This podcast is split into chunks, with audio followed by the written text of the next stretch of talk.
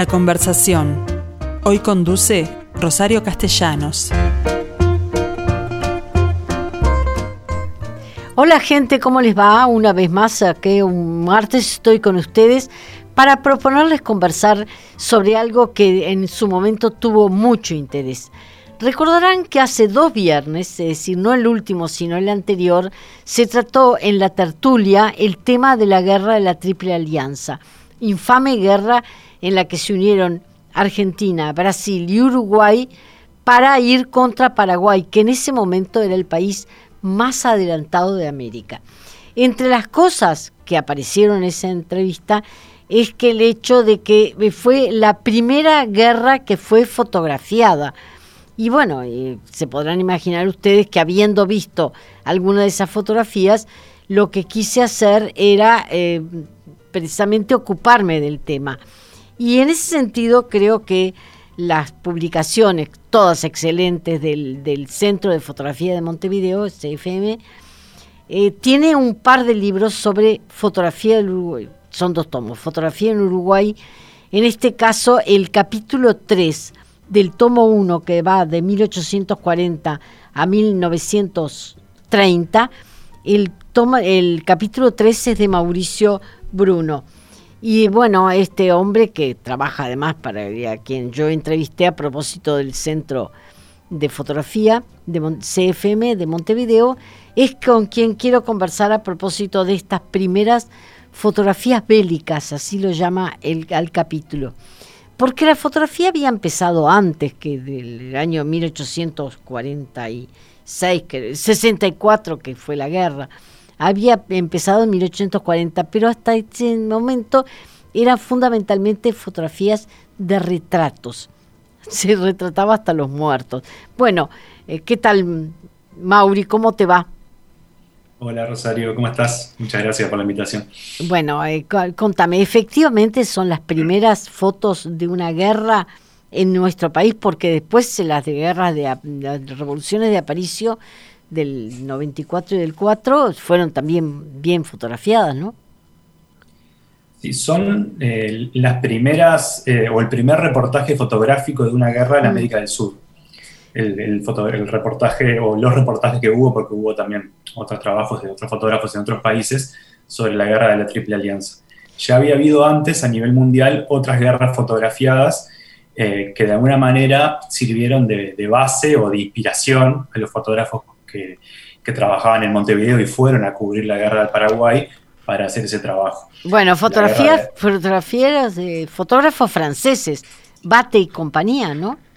Bate y compañía fue eh, la, empresa, digamos, que mandó el fotógrafo a cubrir la guerra del Paraguay, que era una empresa de origen norteamericano. Ah, norteamericano.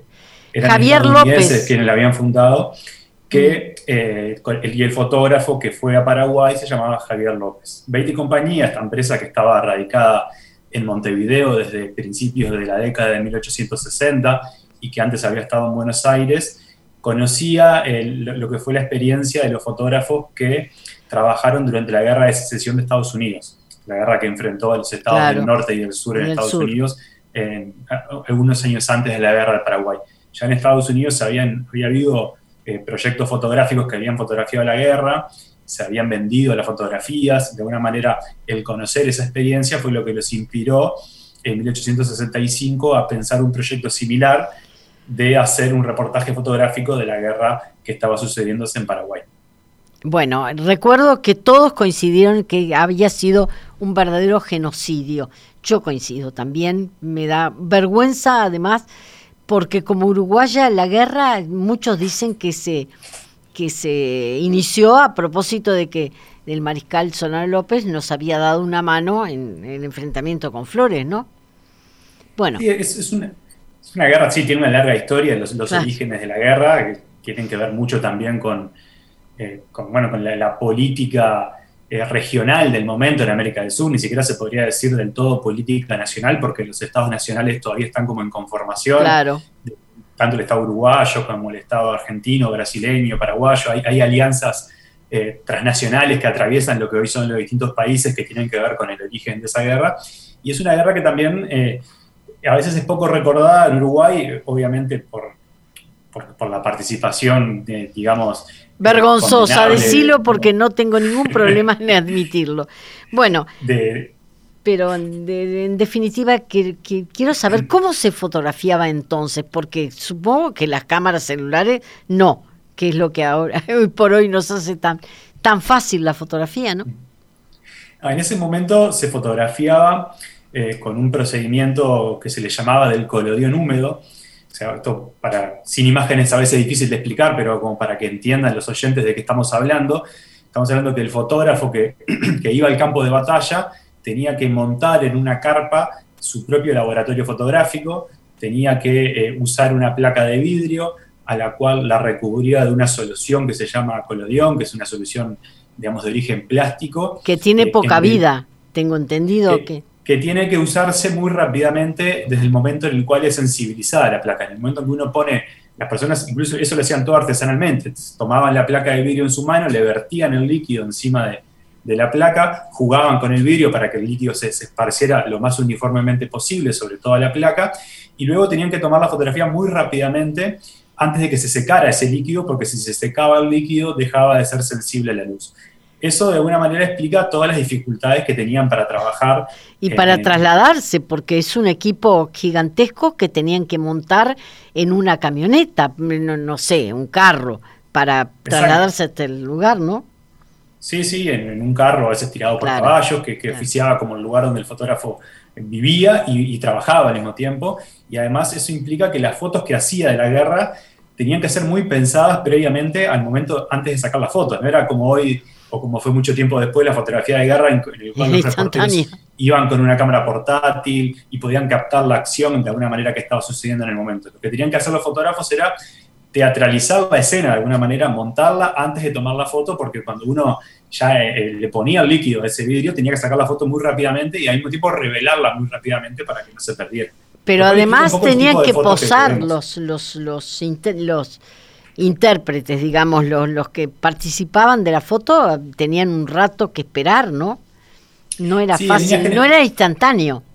No era instantáneo eh, porque las velocidades de, digamos, el tiempo que era necesario eh, que la, placa estuviera expuesta a la luz para que la foto se, imprimiera, digamos, entre comillas, era, eh, no, era, no era un tiempo breve, como fue posteriormente con la fotografía, uno hacía un clic y ya se sacaba la foto, y además por todo esto que decía que desperdiciar una placa era muy costoso. Claro. Entonces, no era esa cuestión de sacarle una foto, eh, de, ir y ver a qué le saco, sino estaba muy pensado previamente eh, qué, cuál es la imagen que querían construir para luego teatralizarla y fotografiarla. Y eso explica también el, eh, sentido de muchas de esas fotos que hizo Beatty y compañía en Paraguay. Si uno analiza las fotografías, que vale recordar que hoy son que forman parte de los acervos de la Biblioteca Nacional de Uruguay y del Museo Histórico Nacional. Ahí existen. Bueno, después te, voy a preguntar porque existen originales y, se podían sacar copias del tema, ¿no? Lo que se conserva hoy son, son las copias positivas que Beatty y compañía puso a la venta en Montevideo eh, una vez que el fotógrafo volvió a Montevideo. No se conservan los negativos originales, las placas de vidrio, esas se perdieron en el tiempo, pero sí se conservan esos, esos, esos, esos positivos que, con los cuales los fotógrafos hacían álbumes y hacían, los hacían también con la intención de, venderlas. Las fotografías se vendían en las librerías de Montevideo. Todavía estamos hablando de un momento en el cual no existía la tecnología que permitía poner la fotografía en los diarios. Entonces la forma que la gente tenía de, acceder a esas fotografías era comprar los positivos, las copias y coleccionarlas en álbumes que además se vendían a precios muy baratos con la intención de alguna manera de que de la empresa de hacer dinero, obviamente, con esto. La intención de Betty y compañía con esto era, bueno, conocemos que el público tiene avidez por ver imágenes de la guerra. Sabemos que le interesa el espectáculo de la guerra, le llamaban, o el teatro de la guerra. Entonces, enviemos un fotógrafo para hacer esas imágenes y luego vendámoslas aquí. Y al mismo tiempo, el gobierno uruguayo le interesaba contar con imágenes eh, que circularan en Montevideo y en el resto del país para poder contar, eh, digamos, una participación glorificada del ejército oriental en la guerra, para, para legitimar la participación en la guerra. Entonces, hicieron un acuerdo entre el gobierno y la empresa mediante el cual el, gobierno protegió y llevó al fotógrafo al frente de batalla y le pidió que eh, algunas copias de esas fotografías formaran, pasaran a formar parte de los archivos públicos y a su vez a la empresa esto le sirvió porque eh, de alguna manera hizo su, negocio, como se hacía habitualmente en este momento, de vender las fotografías de la guerra de las cuales se hablaba en todo Montevideo, de alguna manera. Eh, comenzaron con una serie de unas pocas, 12 creo que eran, y luego fueron aumentando las, series que para vender que hacía Bait y compañía. Sí, el fotógrafo hizo dos viajes a Paraguay, claro. de, los cuales resultan aproximadamente unas 40 fotografías. Son unas 18 eh, 20 la primera, unas 20 22 la, la segunda serie. y, y, esto, como te decía, bueno, cuando mandaron al fotógrafo a, Paraguay, hizo un primer trabajo que tuvo muchas dificultades, también un poco contaba en, la, prensa de la época, él cuenta las dificultades de trabajar con el extremo calor que había en el frente de batalla, seguramente muchas fotos se le perdieron en, el camino porque era bastante difícil trabajar en esas condiciones, y luego hizo un segundo viaje como para poder ampliar eh, esta colección, que si uno revisa la prensa de la época se puede ver cómo están los anuncios comerciales que dicen, bueno, han llegado las fotografías del teatro de la guerra, eh, las hemos puesto más baratas para que todo el mundo pueda acceder a ellas. Son un espectáculo tremendo. Un poco, habla un poco de, cierta dimensión espectacular que siempre tuvo la fotografía, incluso desde sus orígenes. Lo que hoy quizás estamos más acostumbrados a pensarlo en la televisión, de alguna manera, esa idea de que la televisión informa y entretiene al mismo tiempo, esa función que cumple la televisión. En ese momento, cuando no existía, por supuesto, la televisión todavía, la fotografía eh, en relación a la prensa jugaba un rol similar de informar y entretener a la población. Y estas fotografías, que luego posteriormente fueron utilizadas con un sentido de alguna manera de denuncia de la guerra, mm. pasados los años eh, la, gente empezó a decir, bueno, estas fotografías muestran el horror de la guerra, lo, terrible de la guerra. Cuando las miramos hoy vemos imágenes espantosas que... de muertos que fueron prácticamente incontables porque porque eh, Paraguay quedó sin hombres prácticamente, ¿no? niños. fue una guerra terrible donde bueno, el ejército paraguayo estuvo conformado en buena medida por, por, adolescentes, porque bueno, a medida mm. que, se, que, fue muriendo la gente se fue recurriendo a, participantes cada vez más jóvenes. Las imágenes que se pueden ver de, eso, que hoy nos parecen horribles, o sea, por ejemplo, una, hay una imagen bastante famosa, o dos imágenes bastante famosas de esa guerra que son, que son tituladas, y acá digo textual porque es el título que le pusieron los fotógrafos, montón de cadáveres paraguayos. Impresionante. Se pueden ver a los cuerpos acumulados en estado de descomposición previamente a que los ejércitos los incineraran, porque lo que hacían era juntar los cuerpos para quemarlos y así evitar la propagación de enfermedades. Esas imágenes que hoy nos parecen tan horribles, en ese momento tenían un sentido completamente distinto al que hoy eh, les asignamos. En ese momento eran, eran testimonios de eh, la fuerza del ejército oriental, del éxito que se estaba teniendo en la guerra, eh, o, también cómo se fotografiaba, la diferencia que había en cómo se fotografiaba a los muertos paraguayos y a los muertos del ejército oriental. Está la fotografía que también bastante conocida del coronel León de Palleja. Pero ese no está muerto, este, la foto es vivo. No, no, la, la, foto que aparece de León de Palleja es de su cuerpo, de su cadáver, León de Palleja murió en una batalla el 18 de julio de 1866 mm. y, fue fotografiado por orden de Venancio Flores. Venancio Flores pidió al fotógrafo que le hicieran una imagen y aparece el, cadáver de León de Palleja recubierto por la bandera uruguaya, eh, secundado por sus subalternos que de alguna manera como lo homenajean y, aparece como un muerto, digamos, eh, retratado con una dignidad humana, si se quiere, completamente distinta a la que los fotógrafos utilizaron para fotografiar a los enemigos. Y esto es algo que ocurre siempre en las guerras o que ha ocurrido mucho en la fotografía de guerra, de cómo se construye la otredad y la identidad propia a partir de las imágenes, cómo se representa el muerto propio de alguna manera, el que es parte de nuestra comunidad, con el, cual, con aquel nos, nos identificamos, y aquel que es construido como el enemigo, el otro, aquel que, que puede ser deshumanizado de alguna manera legítimamente a través de la imagen que se muestra de ellos. La foto, la foto del retrato de muerto es anterior y se usó mucho porque también no se consideraba morboso, ¿no? Era una forma de dignificar el recuerdo de, aquel, de aquella persona, ¿no? Sí, por supuesto. Supongo que Flores debe haber pensado eso también. Claro, eh, por un lado sí, por, supuesto, porque estamos hablando de una, de una cultura que tenía una sensibilidad con respecto a la muerte completamente distinta a la que tenemos hoy. en el siglo XIX, eh, la muerte de seres cercanos a las personas era algo habitual, muy frecuente. La gente moría muy joven, había, los tratamientos contra las enfermedades eran todavía bastante precarios. La gente de alguna manera estaba bastante acostumbrada, o mucho más acostumbrada a nosotros, no diría bastante acostumbrada, pero sí mucho más acostumbrada que nosotros, a convivir con la muerte. Y por otro lado, eh, también había muy poca fotografía todavía, era muy difícil hacer fotografías. Entonces, quizá cuando moría un ser querido, imaginemos el esposo, la esposa de alguien, eh, un padre, un hermano, quizá no, no tenían, las, personas no tenían una fotografía de, ese ser querido. Entonces, se fotografiaba el, cuerpo antes de enterrarlo para poder conservar un recuerdo eh, que pudiera pervivir a lo largo del tiempo. En algunos casos además se trata de, fotografías de gente que había venido al, continente, que había dejado parientes que, en Europa, los, españoles, por ejemplo, ¿no? Y bueno, y de, una forma de documentar el hecho de que, de que esa persona no solo se había muerto, sino que seguía siendo la misma persona que podían o no recordar de esa, de esa manera, ¿no? Sí, era una forma de alguna manera de, integrarlo a la, la, la, tradición familiar, familia. Que, que, la fotografía de alguna manera logra ese, ese, ese, propósito o está esa ilusión muy fuerte cuando aparece la fotografía en 1839 de poder eh, congelar el tiempo y el espacio, de manera, poder eh, que, las cosas, eh, que el aspecto visible de la realidad no, no, desaparezca, no se muere. Entonces, de ahí la, intención de, fotografiar muchas cosas, que es lo que se extiende rápidamente en la cultura occidental de, ese momento. Yo me pregunto, ¿las, las fotos de Paysandú destrozadas no son anteriores a las de la guerra del Paraguay? Las fotos de Paysandú son anteriores, son de unos meses antes, son de mm. diciembre de 1864, enero de 1865, cuando, cuando se da el bombardeo del ejército brasileño sobre la ciudad de Paysandú, y están eh, estrechamente ligadas a este reportaje de Beatty Compañía, porque Beatty Compañía manda un fotógrafo a Paysandú, de alguna manera eh, hace fotografías de, los edificios derruidos, de, de, las estructuras bombardeadas de alguna manera, de toda esa destrucción que se genera en la ciudad de Paysandú, y esas fotografías las vende en Montevideo. Pero además le pone, le pone a, eh, personajes, les crea personajes que son prácticamente actuando en medio de aquella desastre, ¿no?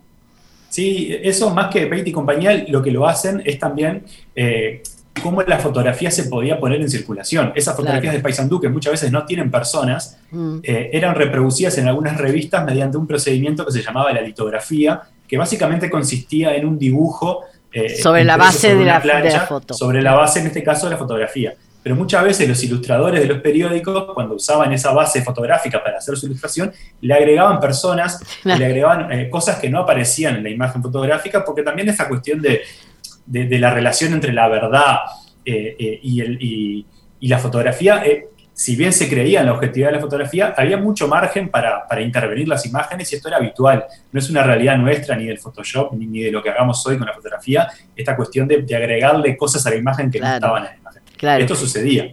Pero tú hablaste de litografía y en realidad creo que hasta Blanes utilizó las fotografías de determinados lugares para hacer sus cuadros, es decir, había una estrecha relación entre lo que el fotógrafo obtenía de la realidad y lo que luego se plasmaba en, una pintura, en una litografía, ¿no?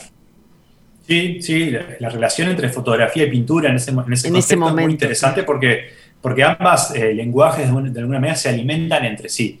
Por un lado, es verdad que Blanes usaba fotografía como, como base o como de alguna manera inspiración para, para su pintura, entonces ahí hay, una relación entre pintura y fotografía que, es innegable, o sea, hay cosas que Velanes no pudo haber pintado, de alguna manera sin la tecnología fotográfica que le permitía tomar como base, pero también sucedía al revés. Las pinturas de Blanes o de otros pintores muchas veces eran conocidas por el público porque eran fotografiadas. Claro. la reproducción fotográfica de la pintura era lo que circulaba, lo que se vendía y lo que la gente podía ver. Eh, con el caso de Blanes pasa, pasa con imágenes vinculadas a la guerra del Paraguay. Hay un retrato del coronel Palleja que, que hace Blanes, de este coronel que murió en batalla, que fue fotografiado por Beatty Compañía, y Beatty Compañía vendía la fotografía de esa pintura junto a las fotografías originales o fotografías. Eh, a esa me refería yo cuando pensé que estabas hablando de Palleja vivo. No, no eso es una pintura, esa, es una pintura que hizo Blanes luego de la muerte de Palleja, también como parte de, de la honorificación de León de Palleja, pero al mismo tiempo hay una fotografía de Beatty y compañía en esas colecciones del cuerpo de Palleja muerto luego de esa batalla del 18 de julio. Y esto también tiene una vuelta interesante pensando en que el León de Palleja había sido uno, cuando, eh, cuando fue la guerra al Paraguay, había sido uno de los principales impulsores de este proyecto fotográfico. Mm. León de Palleja tenía un diario, un diario de batalla que se publicaba en el diario El Siglo de Montevideo, en el cual él iba contando los principales acontecimientos de la guerra y en ese diario él escribió sería importantísimo, sería muy bueno que algún fotógrafo montevideano se animara a venir aquí a fotografiar lo que está sucediendo, porque eh, de esa manera podríamos contar la gloria del ejército oriental, los seres Sí, una forma de documentar. Imágenes, claro. de, documentar, y no solo de documentar, sino también de eh, hacer propaganda, entre comillas, de lo que está sucediendo. Y dio la casualidad que el propio León de Palleja, que fue quien pidió en gran medida que fuera un fotógrafo a, la guerra, terminó muriendo en batalla y su cuerpo fue utilizado como parte de esa fotografía de propaganda que se, que se elaboró durante la guerra del Paraguay. Ese, ¿Esa fotografía de entonces es lo que llamamos daguerrotipo?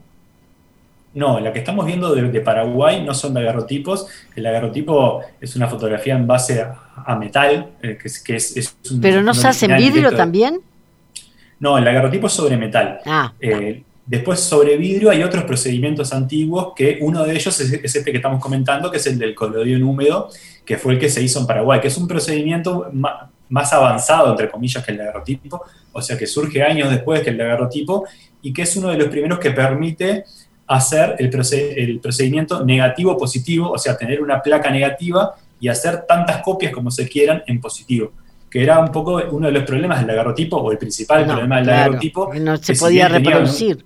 no, se podía reproducir, si bien tenía una gran calidad de imagen, esa, plancha de metal que se hacía, no se podían hacer copias fotográficas de esa. Y, lo que querían los fotógrafos en ese momento era hacer la mayor, la mayor cantidad de copias que se pudiera para, en gran medida, animados por este deseo de la venta de fotográfica. Siempre la fotografía tuvo ese deseo, entre comillas, de, de viralización, de reproducción. Estuvo desde el origen el deseo de poder hacer tantas copias como se quisiera de una imagen. Y el daguerrotipo no lo permitía. Pero por supuesto, además que en ese momento estaba re justificado porque era la única imagen que se podía tener. No tenemos, eso es anterior a, bueno, la fotografía digital ni que hablara o las imágenes de la televisión. Es decir, que la, forma de enterarse cómo pasaban las cosas era con este tipo de fotografía, ¿no? En, el o relatos. Paraguay. Sí, en realidad la, fotografía todavía como vía de información eh, recién creo que adquiere una, preponderancia tan grande como la que tenemos hoy hacia fines del siglo XIX y comienzo del siglo XX, cuando empieza a aparecer la posibilidad tecnológica de meter fotografías en los diarios. Hasta ese momento no existía la tecnología, ahora muy costosa y técnicamente muy engorrosa, la, la posibilidad de incluir fotografías impresas en los diarios. Entonces, en gran medida los diarios o los periódicos, que eran como las vías de información que existían, se basaban mucho más en la ilustración. A partir de fines del siglo XIX, cuando eh, se desarrolla la tecnología que permite incluir con buena calidad fotografías en los diarios, es que empieza explota ese fenómeno de la cultura fotográfica tal como lo conocemos hoy, de que la fotografía invade todas las esferas de la comunicación, las revistas, los diarios, se empiezan a llenar de fotografías, empiezan a aparecer revistas ilustradas. Es el mundo de la imagen. Se acostumbra mucho más, es el mundo de la imagen tal cual el siglo XX lo conoce, y es el mundo en el cual al mismo tiempo empieza a surgir el cine, el mm. cine se transforma en, una, en, parte también de la cultura habitual de las personas, pongámosle a partir de la década de 1930, 1940, los cines son como son el, lugar donde la gente va a entretenerse y a consumir imágenes, las revistas ilustradas tienen un gran auge en ese momento, y ahí la cultura gráfica es, es un momento de gran auge. Sin embargo, en este momento que estamos hablando, la guerra del Paraguay, 1860, siglo XIX, todavía existe, incluso existe ya en ese momento, esta todavía precaria, si se quiere, eh, recién desarrollándose cultura en la cual las imágenes igualmente pueden utilizarse para generar relatos e ideas sobre el mundo que está circundando a través de este procedimiento que contábamos que era en gran medida comprar las fotografías en las librerías. Mauricio Bruno, muchísimas gracias por toda esta eh, explicación, porque nos hemos acercado a un método que hoy por hoy afortunadamente es bastante más sencillo, pero que nos permitió tener imágenes de la guerra del Paraguay, por terribles que ellas nos parezcan hoy. ¿no? Gracias. Muchas gracias, Rosario.